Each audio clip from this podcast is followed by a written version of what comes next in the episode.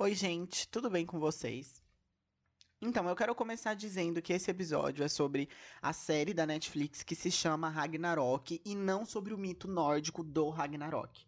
Eu até coloquei no título do episódio série Netflix para evitar que alguém ache que isso seja um mito em si e, a, e aí no fim acaba clicando tipo como um clickbait, entendeu? Então não é sobre o mito Ragnarok e eu não vou falar sobre o mito Ragnarok aqui, até porque a série não chegou é, no mito em si ainda. Então vocês estão avisados.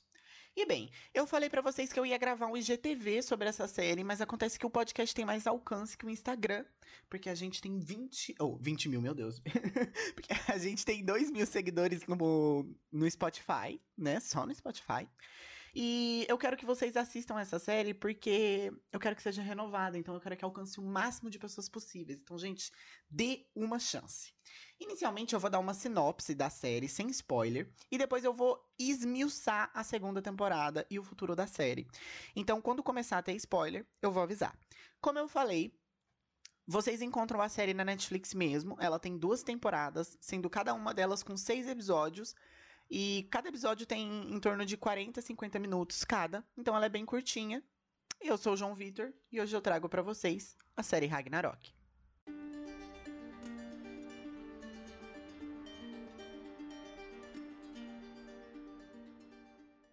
Bem, gente, para você que não quer spoiler, a série ela se passa em uma cidadezinha da Noruega, tá? É bem vibes. Então, ó, você já tem um motivo, é vibes. Ela se passa numa cidadezinha da Noruega chamada Eda, e ela tem como protagonista o Magni, que é um menino de 17 anos, e o seu irmão Lauritz. E, o La e a diferença entre eles é que basicamente o, o Lauritz, ele é um, um emo. aquele emozão bem diferentão. Basicamente, eles estão voltando para a cidade porque eles já moraram lá. Só que desde o começo da série, você já percebe que tem algumas coisas ali, uns segredinhos, e por óbvio, esses segredos estão conectados com a mitologia nórdica. E é isso, essa é a sinopse que eu posso dar sem spoiler. Inclusive, eu acho essa sinopse até melhor que a da Netflix que tá lá. Mas assim, gente, vou ser bem honesto, é uma série teen, então não espere algo muito vikings. Na verdade, não espere vikings. é, é, não espere algo 100% adulto. Mas eu já comentei aqui no podcast que eu não gosto de série adolescente. Mas essa aqui eu gostei. Ela fica um pouco no estereótipo de garoto do colégio e tal, mas ela foge disso bem rapidinho. E aí, quando você vê, a série tá bem mais focada nos mitos em si e, tipo, quase nada na escola. É sério, gente. Tipo, é quase nada mesmo, de verdade. Então, assim, dá uma chance, porque pode ser que você goste. E agora eu vou começar a falar com spoiler, mas spoiler mesmo, tá? Tanto da primeira quanto da segunda temporada. Então, se você só assistiu a segunda temporada, cai fora. se você não quer spoiler. Vocês estão avisados. Ah, antes eu queria agradecer, eu não me lembro quem, tá? É um péssimo agradecimento, é um péssimo agradecimento. Mas eu não me lembro quem, mas uma pessoa no Instagram do podcast. Eu tinha visto o trailer da série um pouco antes de, de sair, né, na Netflix. Mas eu achei tédio, porque é cetim. E aí eu não dei uma chance pra série, gente. Sim, eu, talvez eu, eu, É. E aí, uma pessoa me mandou uma mensagem no podcast perguntando se eu, no, no Instagram, perguntando se eu tinha visto a série. E eu falei que não. E tipo assim, mas eu tinha até esquecido, sabe? E aí eu dei uma chance e gostei. Enfim. Vamos começar a falar agora com spoilers, hein? Bem, o prime é, primeiro, que no começo da série já fica meio óbvio que o Magni é o Thor, ou ele iria se tornar o Thor, e o Laurit seria o Loki, e isso é porque o visual desses personagens remetem ao Thor e Loki da Marvel. E o Thor e o Loki da Marvel são personagens bem populares, gente. A maioria das pessoas conhecem ele. Então, assim, não tem muito como esconder, sabe? Até porque o personagem do Lauritz mesmo tem o mesmo cabelo do Thor da Marvel. E, tipo assim, eu, eu não tô querendo, não tô dizendo isso como um problema, tá? Só tô fazendo um comentário mesmo. E além disso, a gente ainda tem a personalidade do Lauritz mesmo, que é bem Loki. Inclusive, meus parabéns pro ator, porque ele entregou mesmo o papel. Sempre que a gente tem um Loki, ele tem essa personalidade mais forte, mais brincalhona, né? Até na série Vikings mesmo, isso não é um spoiler, tá? Porque até onde eu sei, o Flock não é o Loki de Vikings. Mas a gente vê o Flock e a gente. Eu, pelo menos, quando eu comecei a ver Vikings, eu vi, eu vi achando que o Flock era o Loki. Porque o Loki tem essa personalidade. né? Então já fica meio óbvio ali que o Lauritz é o Loki. E com relação ao Magni, eu não gostei dele. Tipo, não é que eu não gostei, acho que é indiferente, sabe? Que eu achei ele um menino meio chato. Eu não achei que a personalidade dele parece com a do Thor. Porque nos contos nórdicos, nós sempre temos um Thor como uma pessoa arrogante, metido a fortão. O que é o oposto do Magni, porque ele é um menino bem querido e etc. Enfim, é, eu não achei ruim que ele fosse o Thor. Porque em alguns momentos da primeira temporada eu gostei dele, eu fiquei com dó dele e tal. Mas eu acho que, poder, que ele poderia ter tido uma personalidade mais forte, né? Tipo, você não pense Thor e imagina ele no, no garoto quieto da sala. Já o Lawrence, gente, é outra conversa, ele entrega.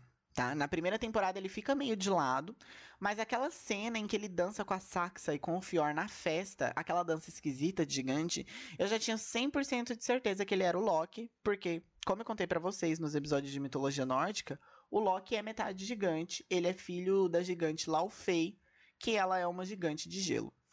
E também o jeito dele, né, em como ele age, então, tipo, esse aí ninguém tem dúvida. A gente tem também de interessante, eu vou falar assim, só os personagens que eu acho interessante, tá?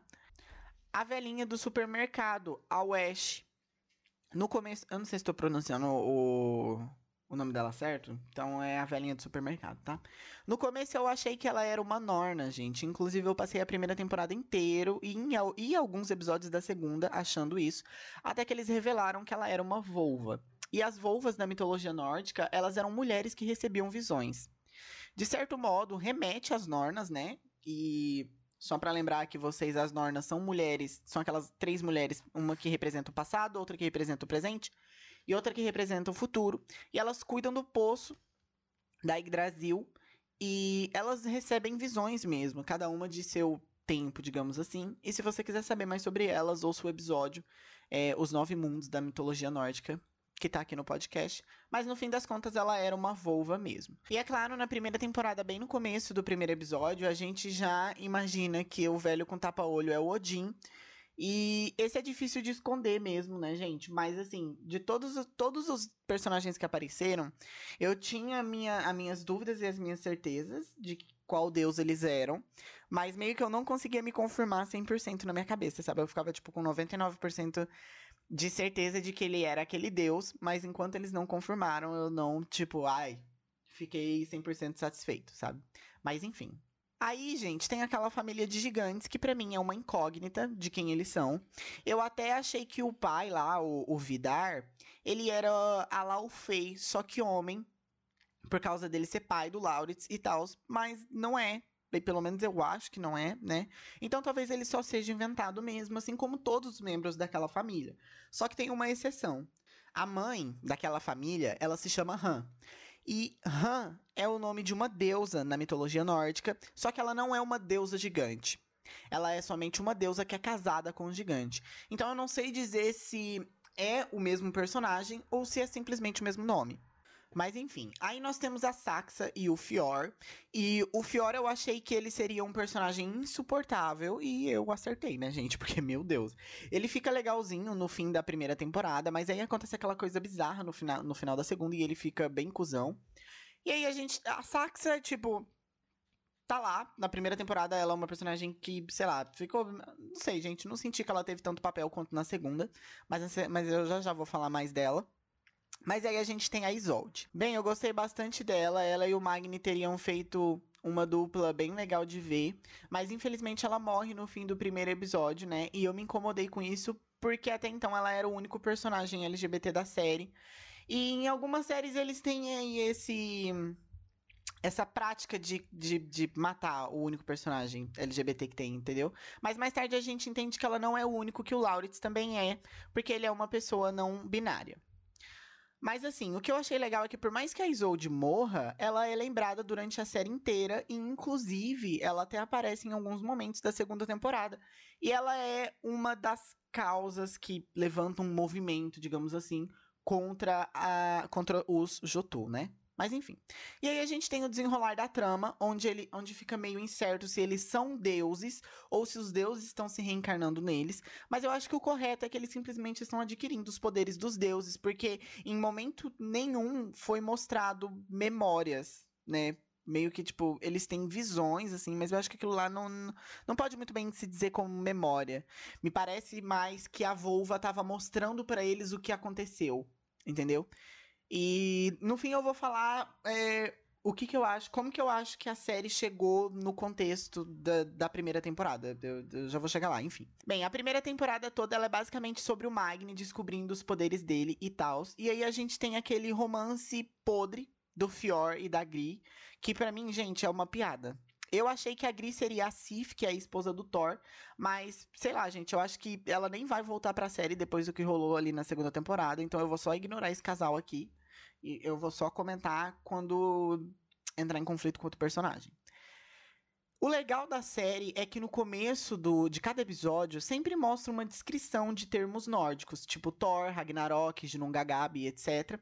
E isso deixa a gente ansioso pro episódio. Eu mesmo surtei no da Freya, assim, porque eu, eu tava querendo muito um outro deus, sabe? Foi bem no, no primeiro episódio, na segunda temporada.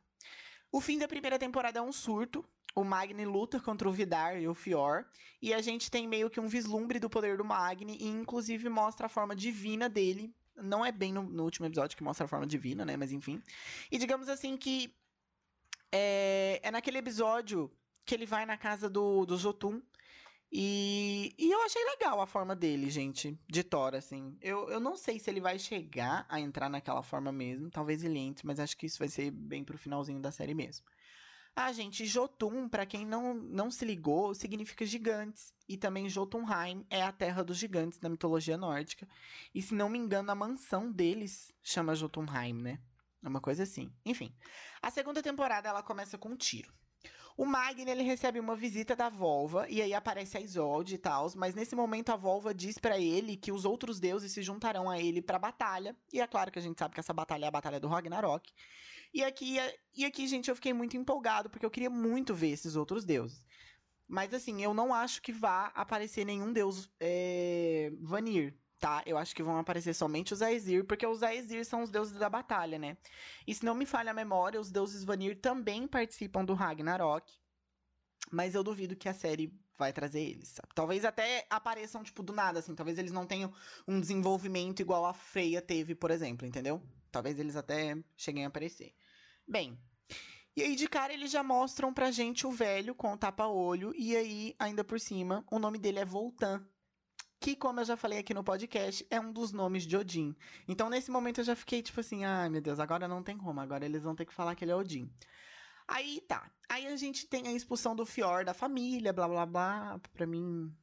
Gente, indiferente, sério. O plot do Fior, pra mim, nossa, só começou a ser relevante depois daquele surto. Aí a gente tem também a investigação do governo nas indústrias de Otu. E assim, gente, para mim essa parte é um pouco tosca da série, porque é tipo assim, como os gigantes vão acabar com o mundo, poluindo o meio ambiente. Eu sei que a poluição do meio ambiente é foda e tal, só que quando a gente tá falando de um contexto de Ragnarok e mitologia nórdica, eu esperava uma coisa mais agressiva e sangrenta. Mas enfim, é, é, meio que fica até de lado, né? Essa parte do meio ambiente aí, que, tipo, a série até traz de volta na segunda temporada, mas a gente quer saber mesmo é do, do quebra-pau que tá tendo lá do, do Magni, enfim. Aí a gente tem a revelação da deusa Freya, ou de quem está com os poderes dela, né? Que é a Imã, uma menina que trabalha no asilo, inclusive ela cuida do, do Odin, do Voltan. E eu fiquei com medo deles fazerem a Freya somente voltada para a parte deusa da beleza, até porque ela não é só isso, né? Ela é deusa da guerra, da magia e líder das valquírias. Em outras palavras, ela é foda. E na série eles mostram que ela não é só a deusa da beleza com aquele poder de encantar os outros, mas ela também luta. Eu acho que ela deveria ter tido mais tempo em tela, porque a menina. Eu, eu senti que a menina entregou o papel. Mas essa temporada foi do Lauritz, então tudo bem. Então a gente tem a junção dos dois e eles vão atrás de alguém, do, do Magni e da, e da Imã e eles vão atrás de alguém, um mecânico, para forjar o Mjolnir, que é o martelo do Thor. Gente, eu tava achando que aquele martelinho que o cara fez ia dar certo, mas ainda bem que não deu. E então é contado que o Lauritz, na verdade, é o filho do Vidar, e isso muda tudo. Porque a gente tem 100% de certeza que ele é um gigante daí, né? E eu confesso que eu ainda tinha minhas dúvidas e no final eu vou fazer uma parte de teoria. E aí nessa parte eu vou falar para vocês de que eu acho que o Vidar não é filho do Lauritz, tá? Não, peraí, eu falei errado. Que o Lauritz não é filho do Vidar, é isso. Bem, uh, basicamente o Vidar adota o Lauritz e eles começam a fazer uns programas junto, pai e filho, uma coisa bem. E ele conta pro Lauritz que ele é um gigante, tal, e daí tem aquela cena do Lauritz se vendo no espelho, que daí aparece a forma do dele real, de, de Loki, que eu achei muito legal. Inclusive, eu achei mais legal que a do Thor. E aí tem também aquela coisa bizarra do tipo, imagina, você acabou de conhecer seu pai, e aí seu pai fala, então, filho, é que na verdade a gente é gigante, e aí eu matei. Eu matei esse cervo, enquanto ele tava vivo, eu arranquei o coração dele. E tá aqui. E agora você precisa morder um pedaço do coração dele. É uma, é uma barra, né? Mas tudo bem, gente. Eu gostei dessa cena, eu achei legal. Bem, e aí, é, logo no fim no final do segundo episódio, a gente tem a morte da Volva, mas antes dela morrer, ela dá um pingente pro Odin e ele meio que retorna à consciência. No momento em que a Volva morreu, gente, que ela se transformou, eles ainda não tinham revelado que ela era uma Volva, né? Então eu ainda tava achando que ela era uma Norna. E aí ela virou um corvo e eu fiquei assim, gente, será que ela é um dos corvos de, de Odin? E aí, tipo, não, sabe? Eu acho que ela não é não, porque o próprio Odin mesmo chama ela de Volva. Então, de repente, ela só se transformou em um corvo mesmo, certo? Eles fizeram isso pra gente ficar justamente nesse pensamento. Vocês repararam que eu, que eu não falei mais nada de, de do Fiore e da Green, né? Eu vou continuar porque esse plot deles parece ser outra série, gente. Porque eles estão numa coisa do tipo: o pai dela tá doente e o Fior tá, tipo, vivendo uma outra vida com ela. Gente, parece outra série, completamente. Eu achei até que ia ter alguma relação, que o pai dela ia se transformar em alguma coisa, que a doença dele ia virar outra coisa, mas não, gente. Parece uma série paralela. Com certeza. No terceiro episódio, a gente tem a morte do Vidar. O Magni chega ali na casa do Jotu e vê o Vidar com uma arma apontada pro Lauritz e acha que o Vidar ia matar ele. O que eu acho que não ia, e por isso eles brigam e o Magni acaba matando o Vidar, o que deixa o Lauritz puto. O que eu fiquei meio confuso, porque parecia até que o Lauritz tinha tentado ajudar em um momento, tipo, bem naquela cena que o Magni tá forçando o machado contra o peito. Parecia que o Lauritz tava puxando o machado para realmente, tipo, acertar o Vidar, sabe? Sei lá, eu devo ter entendido errado, enfim. O negócio é que o homem morreu, minha gente. E aí a gente tem um machismo bem antiquado na série, que é a parte ali da mãe deles, a Han, é, porque ela diz que tem que ser um homem a assumir a empresa e que falta um homem na casa. Umas coisas bem idiota. E, inclusive, a Saxa, ela tá tentando, tipo, assumir a empresa e tal. E, e, tipo, ela, a gente vê que ela sabe o que fazer, sabe? Ela ia salvar a empresa. Mas. Não, não rola, né? Mas só que assim, a gente entende que a série tá fazendo aquilo de propósito é, e de que é uma cultura do gigante e tal. Até porque eu acho a série bem desconstruída. E a Saxa fica puta e ela traz é, ela atrai eles por causa disso. Ela não se submete a, a, a aquele machismo, sabe? Então por isso que eu acho que realmente foi proposital da série mesmo. Bem, o Magni fica com peso na consciência, o que para mim foi a coisa mais idiota que aconteceu. Meu Deus, gente, eu fiquei com, com muito de saco cheio. E aí o Magni, ele é humano, né? Só que assim, meu Deus, me confundi tudo. Bem, aí o Magni fica com um peso na consciência, o que para mim foi a parte mais idiota que aconteceu assim nessa segunda temporada. Só que, tipo assim, gente, ao mesmo tempo, o Magni é humano. Então, ele não é um deus com consciência de um deus. Ele é meio que. Ele só tem o poder de um deus. Só que a consciência dele ainda é de um humano. Então, tipo, eu dei um desconto para ele ficar com a consciência pesada. Daí o Fior diz que não vai mais com a Gri. Que vocês lembram que eles estavam combinando de ir embora?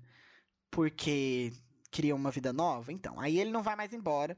E ele assume a empresa Jotu, mesmo que a Saxa já estivesse lá, cuidando de tudo. Mas a gente sabe que ele fode com tudo, porque ele não sabe o que fazer. E aí, no fim das contas, quem salva a, é, a empresa é a Saxa. No episódio 4, a gente tem o Lauritz com uma Tênia. E, gente, no momento em que eles falaram que ele tava com uma tênia, eu já pensei, meu Deus, ele vai dar à luz a Jormungandr. E foi o que aconteceu. Por mais que eu não tenha feito um episódio sobre o Ragnarok, eu já fiz sobre os três filhos de Loki. E a gente sabe que são eles que trazem o Ragnarok. Isso é a serpente de Midgard de Jormungandr, a menina morta-viva Hel e o lobo Fenrir. E, e, tipo, foi dito e feito, né? A Tênia cresce muito e no fim o Lauritz Tipo assim, ele até fica com uma barriga grande, né? Parece que ele tá grávido mesmo. o Lauritz ele pede para ficar com ela e ele guarda ela em um aquário para criar e tal. E no fim da temporada a gente sabe que ela tá bem grande e óbvio ela vai crescer bem mais. A Jormungandr ela mata o Thor no Ragnarok e ela é tão grande que ela dá a volta no mundo inteiro. Então, é por isso que ela tá crescendo desenfreadamente. Tanto que no caminho de Jotunheim para Midgard, para Asgard, a serpente cresce muito. Então, quando Lauritz diz ali no último episódio que tem algo que pode matar o Magni, ele está se referindo à serpente. Ao longo da temporada, a gente tem esse vai e vem de amizade entre o Lauritz e o Mag, né? E o que é normal, porque o Thor e o Loki eles viviam brigando. Mas só para frisar, gente, o Thor e o Loki eles não são irmãos na mitologia.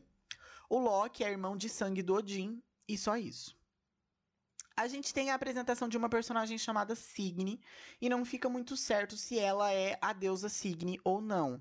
Mas o negócio é que o Magni gosta dela. Entretanto, como eu já contei para vocês no episódio dos Filhos do Loki, a Signy, ela é esposa do Loki e com ele ela tem dois filhos.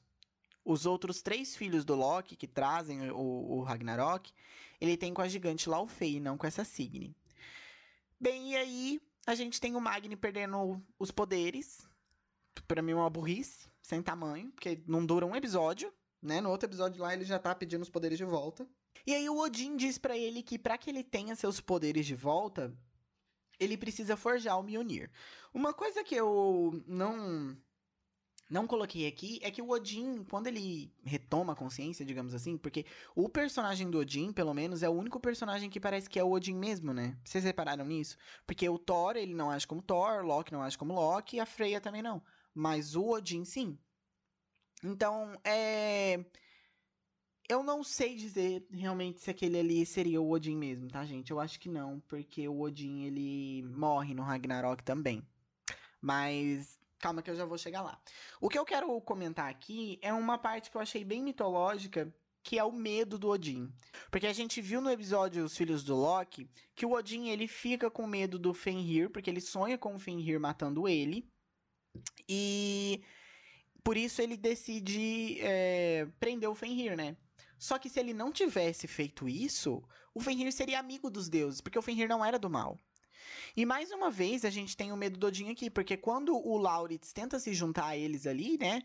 O Odin não deixa e diz que ele é um traidor e que ele vai trair eles, enfim. Então, tipo assim, mais uma vez é o medo do Odin fazendo com que as profecias se tornem reais, né? Continuando. É, para que o, o Thor, oh meu Deus, para que o Magni consiga forjar o Mjolnir, ele precisa da chama eterna ou chama primordial, uma coisa assim, que tá nas fábricas Jotu. Primeiro, na verdade, eles pensam que é aquele fogo que tá lá no, no na própria coisa, né, no na mansão do, do Jotun, mas não é. E eu quase me esqueci, e esse aqui é normal esquecer, que é o Deus Tyr, gente, que ele aparece. E, gente, eu achei piada, porque, assim, aquele homem não tem nada a ver Parece que ele nem tinha os poderes mesmo. E depois o Odin deu, tipo, o poder para ele. Ficou meio incerto, assim. Parece que foi só pra fechar ali, sabe? Mas enfim. A gente confirma que ele é o Tyr porque apareceu no começo do episódio, né? Aquela descriçãozinha lá, Tyr. E também depois o Fior corta a mão dele. E ele fica só com uma mão, né? E, tal. e isso é bem diferente da mitologia. Mas até que essa parte da mão não, não me importei, não. Achei até legalzinho. Na mitologia, né, só lembrando, deus Tyr perde a mão pro lobo Fenrir. Enfim, ele forja o martelo e tal. Usa o martelo, recupera os poderes. O Lauritz quase morre. Daí ele fala o um negócio da serpente lá e tal. A Sax apanha. Eu achei essa cena, tipo, bem. What the fuck, o que tá acontecendo? Mas não mais sem noção do que aquela cena logo em seguida que ela transa com o Magni. Gente, eu não entendi. Eles transaram mesmo ou aquilo foi só uma visão? O Thor tem filhos. Por, tipo, na hora que mostrou, eu pensei, meu Deus, ela vai ficar grávida dele. Só que os filhos do Thor não são com uma gigante. Então, sei lá, eu fiquei meio perdido. Não sei se aquilo foi de repente um encantamento da Saxa pra ela não morrer, para ele não matar, porque ele ia matar ela, né? Porque ele tava com, com o Mjolnir na mão. Então, não sei. Não sei o que rolou ali, não, gente. Eu vou, eu vou fingir que não aconteceu. Então, é isso. E aí a temporada acaba com o Loki colocando a serpente no lago lá. E eu gostei bastante dessa segunda temporada, gente. Bem mais que da primeira. Acho que os acontecimentos, eles deixam a gente mais empolgado, né? Porque a cada vez mais a gente vai se aproximando do Ragnarok. Enfim, agora eu vou para as partes das teorias.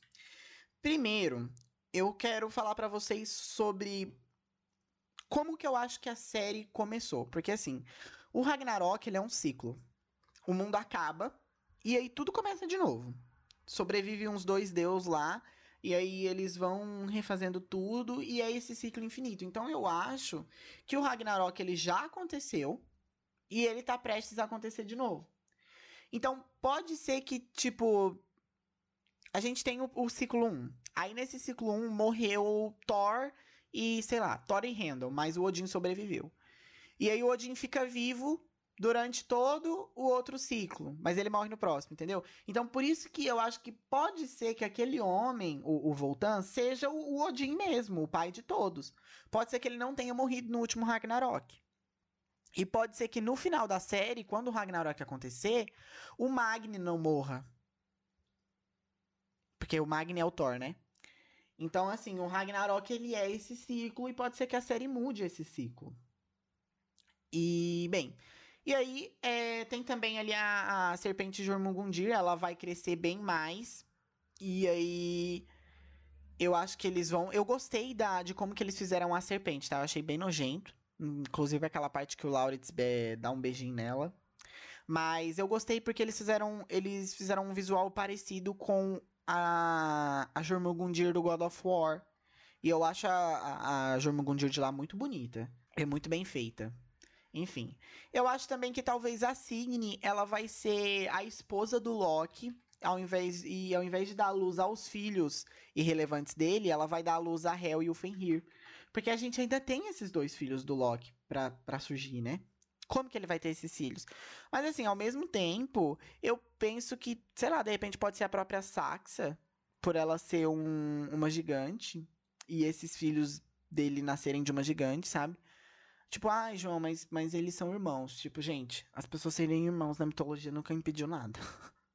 Tem aí todas as mitologias para provar apenas. Então, assim, e eu acho também que pode ser a Signe, porque a Signe, ela. O Magni gosta dela. Né?